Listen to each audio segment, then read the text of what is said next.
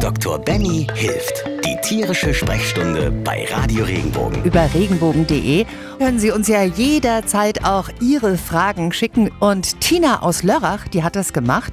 Und sie schreibt, mein Hund wurde vom Nachbarshund gebissen. Der hat am Ohr jetzt ein paar Stellen offen.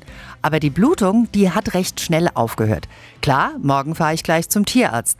Aber was mache ich denn in so einem Fall als erste Hilfe?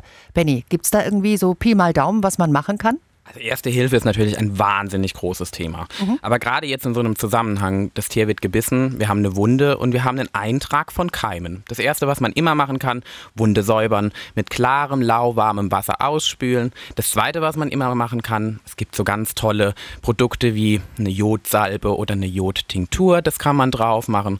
Und man muss natürlich das Ganze auch beobachten, also gerade so die ersten 24 Stunden. Weil natürlich nicht jeder Keim ist wirklich jeder andere Keim.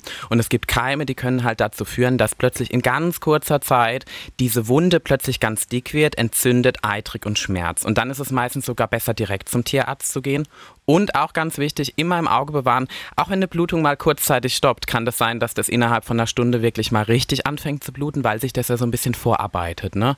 Und durch den Schock ist es ganz oft so, ziehen sich die Gefäße zusammen, dann hört es auf zu bluten und wenn der Hund sich wieder entspannt, geht es wieder los. Also ähm, immer so wichtig, wichtig, desinfizieren, ähm, im Prinzip ausspülen und dann im Auge bewahren und wenn es dann nicht besser wird, auch dann direkt zum Tierarzt gehen und ansonsten reicht auch am nächsten Tag. Also auch immer darauf achten, was man bei seinem Kind tun würde, wäre dann auch in dem Fall bei einer Verletzung beim Hund richtig. Das ist der richtige Ansatz. Wenn man jetzt zum Beispiel mit Hund oder manche gehen ja sogar auch mit der Katze in den Urlaub, was man mitnehmen sollte als Erste-Hilfe-Koffer, das können wir noch beschreiben, ne? Erste-Hilfe-Koffer sollte natürlich wesentliche Utensilien gerade zur Blutstillung beinhalten. Das muss man einfach mal vorwegstellen. Das typische Beispiel ist, man geht mit seinem Hund wandern und der Hund läuft durch eine Glasscherbe, er springt blöd, reißt sich den Ballen auf. Ich gehe davon davon aus, bei den Katzen ist das eher seltener der Fall, dass man mit denen wandern geht, aber auch bei denen, wenn die mal im Haus blöd laufen oder sich eine Reißzwecke, die auf den Boden gefallen ist, eintragen. Wichtig ist also immer erster Schritt, sich erstmal einen Überblick zu verschaffen. Ne? Das heißt wirklich erstmal die Pfote anzuheben, zu schauen, woher kommt die Blutung oder was ist genau passiert, weil meistens hört man ja auch den Aufschrei von seinem Hund. Da muss man sich immer ganz ruhig, ruhig bleiben, weil natürlich man auch als Besitzer hochdreht, das ist bei mir nicht anders, kriege ich immer Schnappatmung. Ähm, und dann geht man am besten so vor, lauwarmes Wasser erstmal ab abspülen und dann hat man sein Köfferchen dabei. In dem Köfferchen sollte zumindest drin sein Tupfer, das ist immer so das Wichtigste, mhm. weil man damit was abdecken kann. So eine normale Modelbinde, weil damit kann man dann im Prinzip eine Blut eine Blutung auch wirklich abdrücken ein Stück weit, warmes Wasser zum Spülen oder bestenfalls eine normale Desinfektionslösung, wo mir nicht der Hund direkt an die Decke geht und natürlich auch so eine desinfizierende Tinktur wie Beta-Isadonna, also eine Jodtinktur. Die tut auch nicht weh, oder? Nee, die tut nicht weh. Also ich habe selbst schon probiert, ähm, das ist ja immer wichtig, ich sage immer, immer lieber an einem selbst ausprobieren, bevor es das Tier bekommt und ähm, tut überhaupt nicht weh. Ähm, das ist nur so ein bisschen kühl.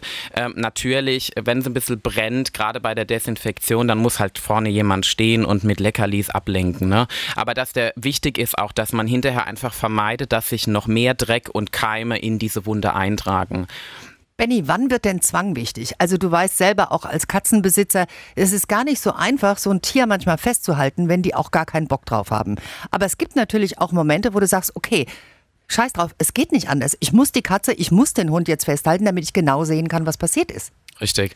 Also ich glaube, spätestens, wenn jeder von uns dasteht und uns das Blut ins Gesicht spritzt, man muss es leider mal so sagen, ähm, es kommt selten vor, aber gerade unsere Füßchen, von den, auch genauso von den Tieren, sind ja so gut durchbluten, ähm, da muss man einfach mal sagen, okay, da, man muss festhalten. Weil die Gefahr ist natürlich auch immer die, ein starker Blutverlust kann immer zu einem Kreislaufkollaps führen und dann natürlich auch zu einem so starken Zusammenbruch, dass man den Hund vielleicht dann nicht mehr hochbekommt, je nachdem, wie stark die Blutung mhm. ist. So wollen wir nicht denken, aber ähm, manchmal, man muss dann einfach abwägen, ist es jetzt schlimmer für mein Tier dazustehen und einfach mal kurz in die, in, wie sagt man, in den Unterarm gepackt zu werden, dass es mal ruhig hält und man knuddelt und knutscht.